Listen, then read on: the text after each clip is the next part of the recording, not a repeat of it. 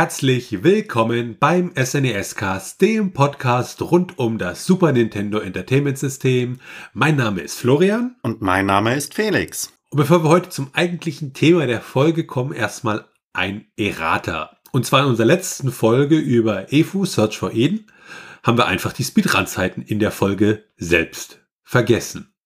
Ja, schauen wir noch mal kurz deswegen auf die Spielzeit, die man so im Durchschnitt gebraucht hat. Also es war eine relativ lange Spielzeit. Man hat so acht Stunden so im Durchschnitt gebraucht, so achteinhalb Stunden.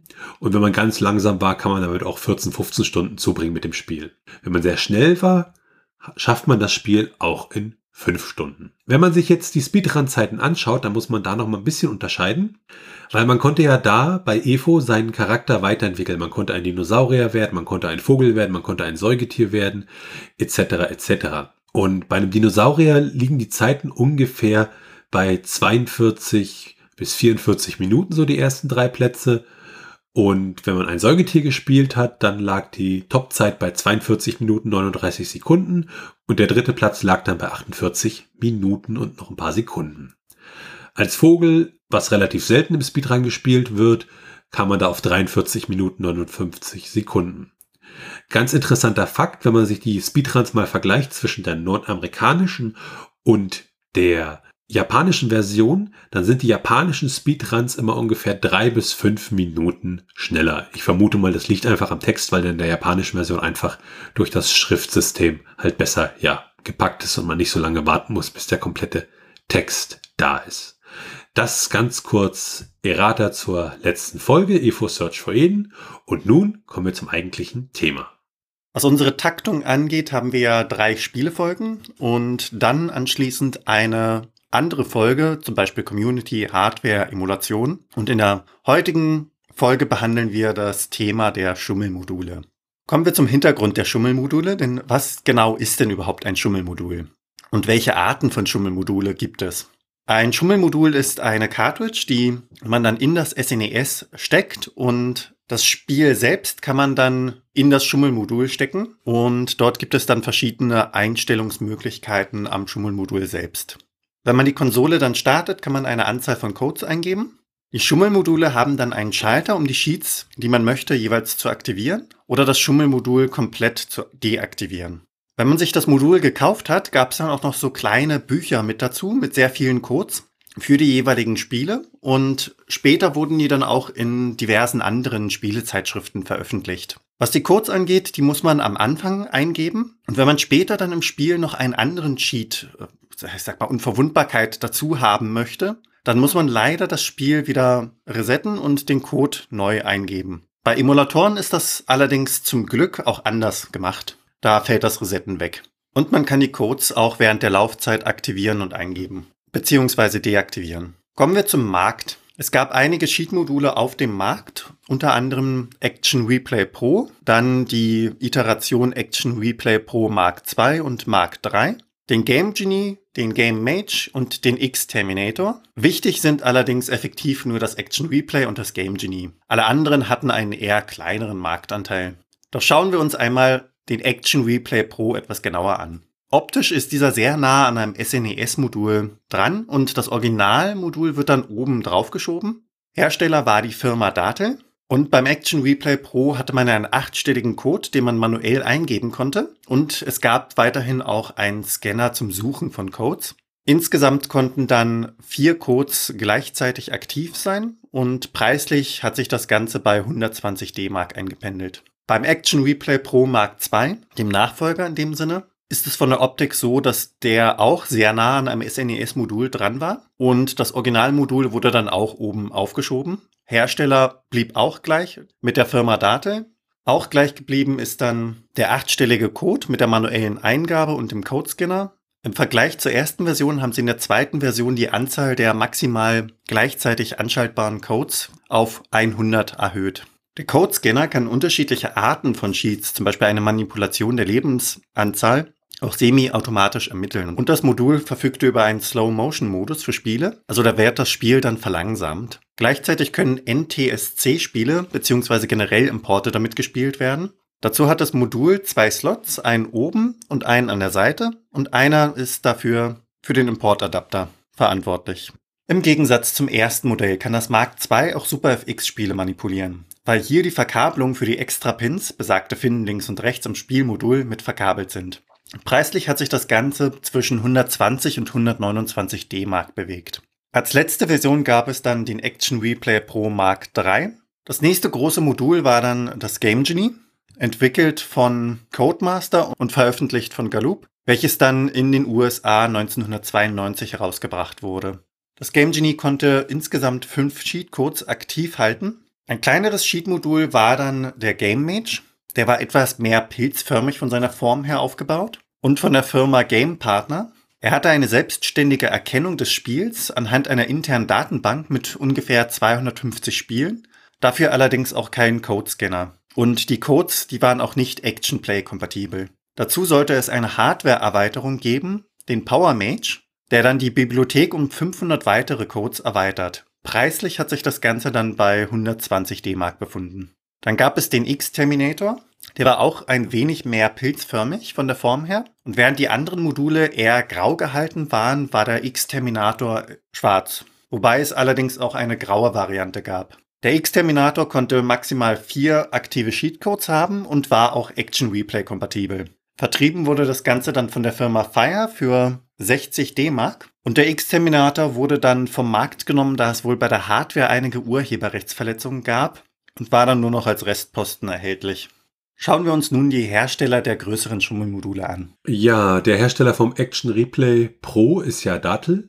Früher hieß die Firma Dattel Electronics und das war eine Firma, beziehungsweise ist eine Firma, die in Großbritannien zu Hause ist. Dattel fing in den 80er Jahren damit an, Radiotransceiver herzustellen und zu vertreiben. Und später startete die Firma mit Produkten rund um die Heimcomputer wie den Commodore 64 oder den ZX Spectrum. Also zum Beispiel Lightpens oder Speichererweiterungen oder Joystick-Interfaces für den ZX Spectrum. Zu dem Zeitpunkt haben sie dann auch das Action Replay Modul rausgebracht. Der Name bezieht sich darauf, dass ein Spiel an der Stelle neu gestartet werden konnte, an der Position, wo man es gespeichert hat. Und es gab halt auch da Möglichkeiten, ja, Cheats zu finden, indem man bestimmte Speicherstellen bearbeitet wurden. In den 90er Jahren haben sie dieses Action Replay Modul unter anderem auch für Super Nintendo rausgebracht und waren da halt in Konkurrenz mit Codemasters, die den Game Genie herausgebracht hatten. Da gab es dann auch halt ja Differenzen, weil Codemaster halt versucht hat, den Game Genie ja zu, zu verteidigen, da sie auch ein Patent haben auf Cartridge Cheat Devices, also solche Schummelmodule. Aber Datel hat sich halt damit verteidigt, dass sie solche Module schon ja seit damals, also seit den 80er Jahren gebaut haben. Und diese Schummelmodule, die Datel damals hergestellt hatte für das Super Nintendo, die zählt man zur vierten Generation, also unter anderem halt das Action Replay Pro Mark 1, 2 und 3 und ähm, auch fürs Mega Drive beziehungsweise fürs Genesis, also von Sega, die Konsolen, gab es da entsprechende Action Replay Varianten. Datel hat dann auch später in der Zukunft noch äh, weitergemacht mit Schummelmodulen. So gab es unter anderem auch, so als eine der letzten Schummelmodule von Datel, auch ein Schummelmodul für die Wii. Codemasters, ja bekannt als die Entwickler vom Game Genie, das sind Spieleentwickler, die im Vereinigten Königreich äh, sitzen und die haben halt in den 90ern den Game Genie entwickelt, der vorher übrigens Power Pack hieß und ursprünglich eine Cheat Cartridge fürs NES war. Und an der Stelle gehen wir auch mal ein bisschen in die Geschichte dann vom Game Genie, weil die ist ganz interessant, auch wenn sie sich vorrangig nicht mit dem Super Nintendo befasst, sondern mit dem Vorgänger, dem NES, also dem Famicom beziehungsweise dem Nintendo Entertainment System. Diese ich nenne sie mal physischen Schummelmodule, die gab es ja, wie wir gerade festgestellt haben, schon früher von Datel für den Commodore 64. Und es gab auch andere ja, Geräte, die so ein bisschen in diese Richtung gingen. Zum Beispiel das Multiface von Romantic Robot. Das war ein Gerät für bestimmte Heimcomputer damals. Damit konnte man den, den Speicher des Computers komplett auf ein externes Gerät dumpen und konnte sozusagen dann zum Beispiel Spiele speichern, die halt selber in der Zeit keine Save-Funktion hatten.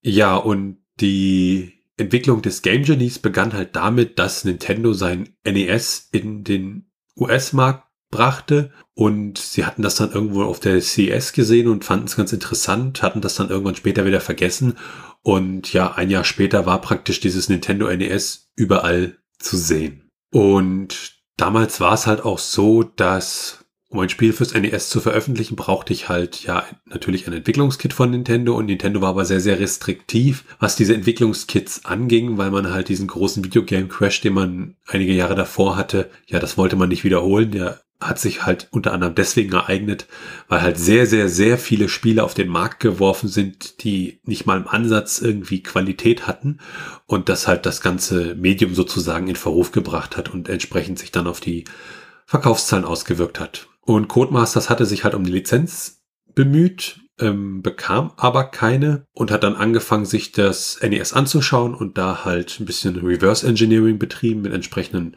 äh, Logikanalysern und hat ja dann auch die Sicherheit des NES geknackt und unter anderem das Spiel Treasure Island Dizzy portiert. Übrigens ein sehr, sehr schönes Spiel. Das habe ich damals auf dem Commodore 64 gespielt. Kann ich jedem empfehlen. Und ja, sie haben dann sozusagen ihr eigenes NES Development Kit entwickelt und kam währenddessen ja so ein bisschen auf die Idee, oh, man könnte doch da was bauen, was praktisch ja die, die Cartridges vom NES da irgendwie selber verändert, beziehungsweise temporär verändert. Und das war dann so ein bisschen die Idee vom Game Genie. Ja, sie haben für die Entwicklung des Game Genies, für die ursprüngliche NES-Version, ungefähr sechs Monate gebraucht, also mit dem ganzen Reverse Engineering und dem eigentlichen Bauen der Prototypen, was nach Aussage der Entwickler für damalige Verhältnisse wirklich sehr, sehr, sehr schnell war. Da wurde dann auch das entsprechende ROM, also womit man die Codes eingeben konnte, halt entwickelt. Und dann war der schwierige Teil, ja, man kann natürlich dieses Produkt verkaufen, Allerdings, ja, für den Otto-Normalverbraucher ist es zwar toll, wenn ich so ein Schummelmodul habe, aber was das Schummelmodul ja sozusagen wertvoll macht, sind die entsprechenden Codes. Und da haben sich dann entsprechend die Entwickler dort halt rangesetzt und haben, ja, diese Codes wirklich von Hand alle entwickelt und diese Cheats halt gefunden was auch relativ aufwendig war. Sie haben sich dann auch teilweise ein bisschen einfacher gemacht, indem sie halt über eine entsprechende Verbindung Commodore 64 angeschlossen hatten und dann da zum Beispiel Cheats halt direkt angeben konnte. Und diese ganze Geschichte mit dem, wie die Game Genie Codes gestaltet sind, das hatte sich da auch, ja, zumindestens die damalige Erklärung aus irgendwelchen rechtlichen Erwägungen heraus ergeben. Weil die unterscheiden sich doch stark von den Action Replay Codes. Was genau sich da unterscheidet, das sehen wir nachher nochmal ja derjenige, der diese Codes dann unter anderem entwickelte, der war dann auch bei einem der Entwickler zu Hause und der hatte dort wohl eine Kollektion aller bis dahin veröffentlichten NES-Spiele. Also das war so ein bisschen, sagte er, so ein bisschen wie Weihnachten an der Stelle. Und hat dann halt für jedes Spiel entsprechend da versucht, Codes zu entwickeln, die dann in dieses Handbuch vom Game Genie rein konnten.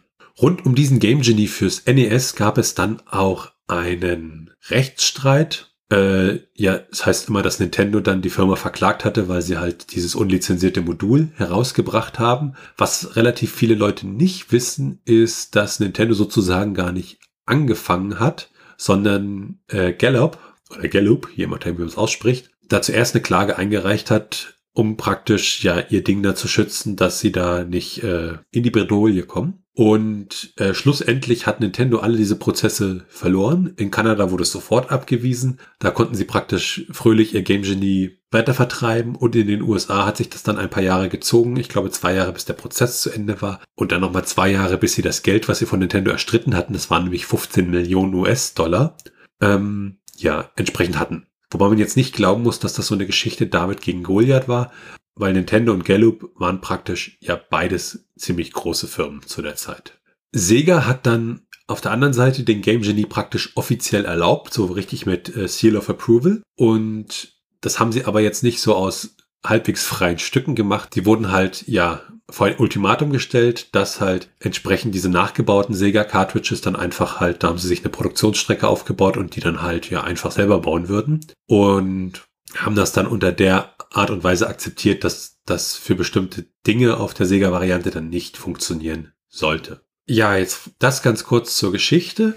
Und jetzt so ein bisschen, ja, wie funktioniert das Ganze? So von der Bedienung her hatten wir es ja schon, aber wie funktionieren diese Module eigentlich technisch so im groben Überblick? Das ist ja so, ich habe praktisch das Schummelmodul und habe da drüber mein Spielmodul. Und die Pins vom Spielmodul werden praktisch durch das Schummelmodul geschliffen und dann ist es so, wenn das Super Nintendo halt versucht, auf bestimmte Sachen zuzugreifen, dann kann das Schummelmodul da eingreifen und sagen, ah, alles klar, an der Stelle hier ist das und das. aber ich soll dir halt das und das dafür zurückgeben.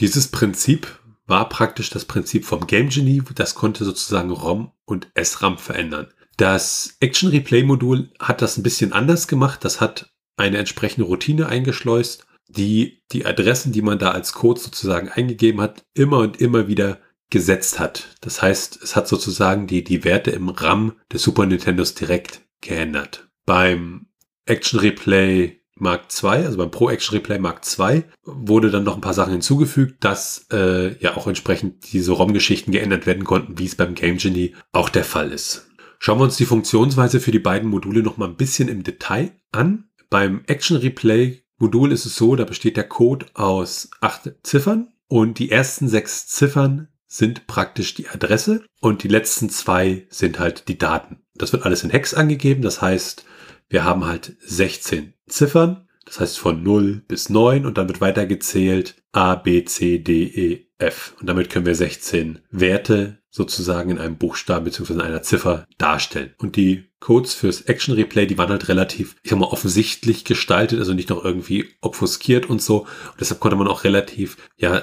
einfach eigene Codes machen. Beim Game Genie hingegen ist es ein bisschen komplizierter. Erstmal sieht der Code halt ein bisschen anders aus und man gibt da auch acht Ziffern ein, beziehungsweise acht Zeichen. Die ersten zwei sind die Daten und die anderen sechs sind dann die Adresse. Aber Game Genie hat halt den Hexcode so ein bisschen geändert. Also äh, die eins ist F, die zwei ist vier, die drei ist sieben. Also sind alles ein bisschen äh, seltsam hin und her gedreht, um das ein bisschen zu obfuskieren. Und daneben gibt es beim Game Genie noch eins, zwei andere Sachen, die es relativ schwierig machen, einen Game Genie Code irgendwie von Hand in den Action Replay Code umzuwandeln.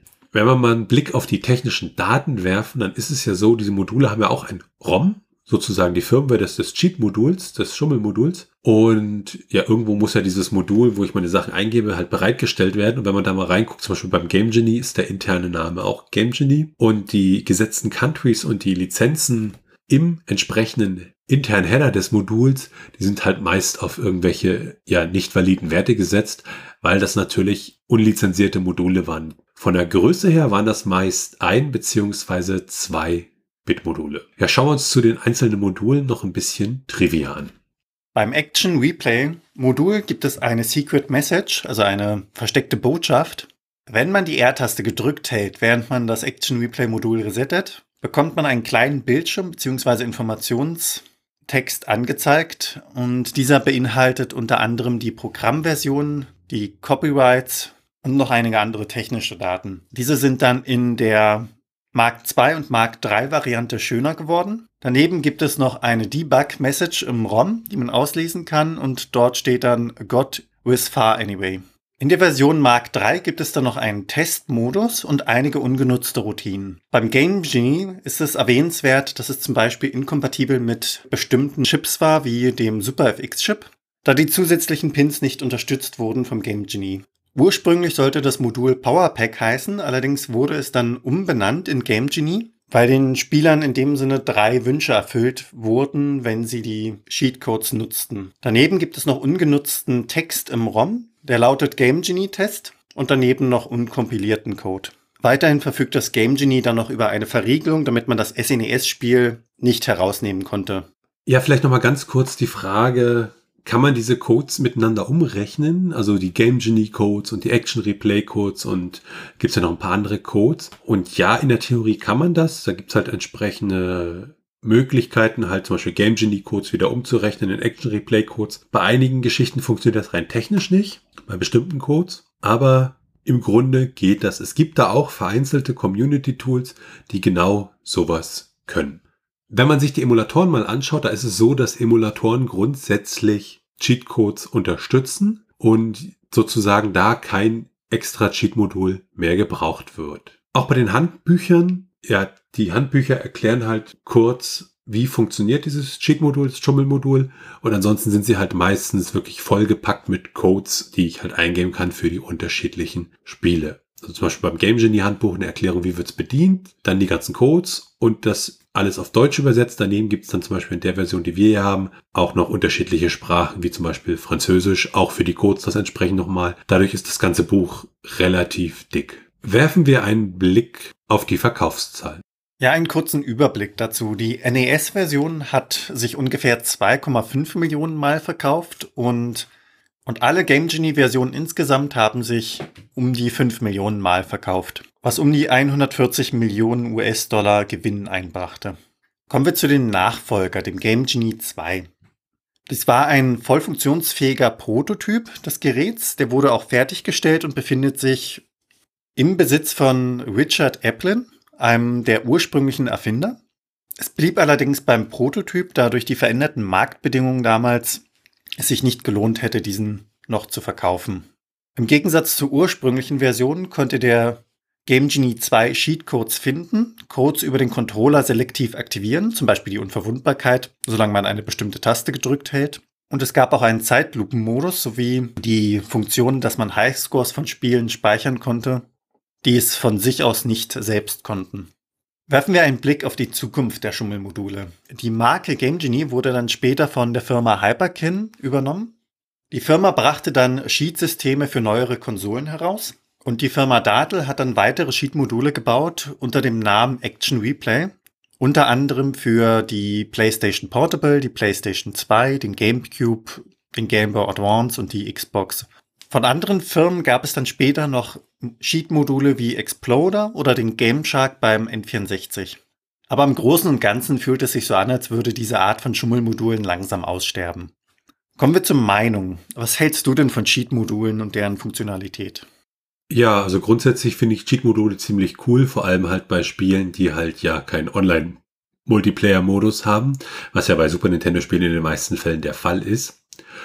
Und ähm, ich habe ja jetzt hier ein Game Genie und Action Replay Modul halt zu liegen und da habt ihr, habt ihr auch getestet und muss sagen, sie kommen mir so ein bisschen anachronistisch heutzutage vor in so Zeiten von Emulatoren, wo es halt dann relativ unumständlich ist. Und äh, ich kannte sie aber auch noch von früher. Und wenn ich mir jetzt so nachdem wir uns damit mal intensiv beschäftigt haben, mir überlege, was sind eigentlich so das bessere Schummelmodul für Super Nintendo, wenn man mal wirklich die beiden großen guckt, also Action Replay und das Game Genie. Ich war ja bis zu dieser Folge immer so, ja, irgendwie das Game Genie hat es mir irgendwie mehr angetan, wobei ich nicht wirklich sagen kann, warum, sondern das war mir so ein gutes Gefühl in der Bauchgegend. Und ja, so aus technischer Sicht würde ich mir heutzutage wahrscheinlich eher ein Action Replay Mark II oder Mark III kaufen, weil die einfach besser sind und das Game Genie 2 Modul ja leider nie das Licht der Welt erblickt hat und ja, den Prototypen haben wir halt leider nicht hier. Wie sieht's bei dir aus, Felix? Also Sheet-Module an sich kannte ich ja nicht wirklich als echte Hardware. Das war mir was Neues. Also ich habe mal davon gehört, aber das war dann auch gleich wieder irgendwo in den Lernen verschwunden. Und ich war grundsätzlich erstaunt, wie umständlich diese Dinge eigentlich sind im Gegensatz zu heutigen Emulatoren beziehungsweise Sheets an sich. Also gerade diese Komfortfunktion, das Ein- und Ausschalten von Sheets, was man heute kennt, also vom Emulator macht man einfach ein Häkchen dran und fertig ist, war ja zu dem Zeitpunkt nicht der Fall und das ist dann so ungewohnt umständlich. Also das sind einfach noch ganz andere Zeiten gewesen. Und da bin ich ganz froh, dass man das heute einfach so sehr komfortabel ein- und ausstellen kann. Allgemein finde ich das ja auch wirklich schön, dass man überhaupt die Möglichkeit dazu hat, Sheets zu nutzen. Es kann zwar, wenn man sie von Beginn an benutzt, ähm, das Spiel ein wenig, naja, verderben, wenn man so möchte, weil man, wozu gibt man sich Mühe? Es fehlt der Spielspaß, weil man unverwundbar ist. Aber sobald man das Spiel einmal durchgespielt hat, kann man natürlich auch diverse Dinge testen. Also die man zu Beginn nicht machen kann, zum Beispiel Areale freischalten oder ähnliches, je nachdem, was die Spiele dafür vorgesehen haben, welche Sheets denn überhaupt möglich sind. Und damit sind wir am Ende von dieser Folge vom SNES Cast. Wenn ihr Fragen, Anmerkungen, Themenvorschläge oder Kritik habt, dann könnt ihr uns gerne schreiben unter info@snescast.de. Bewertet uns bei Apple Podcasts und anderen Podcast-Portalen und natürlich könnt ihr uns auch persönlich empfehlen. Ihr könnt uns auf Steady unterstützen. Da freuen wir uns drüber und es hilft uns, diesen Podcast zu machen. Alles weitere dazu und rund um den Podcast findet ihr unter snescast.de. Tschüssi. Ciao.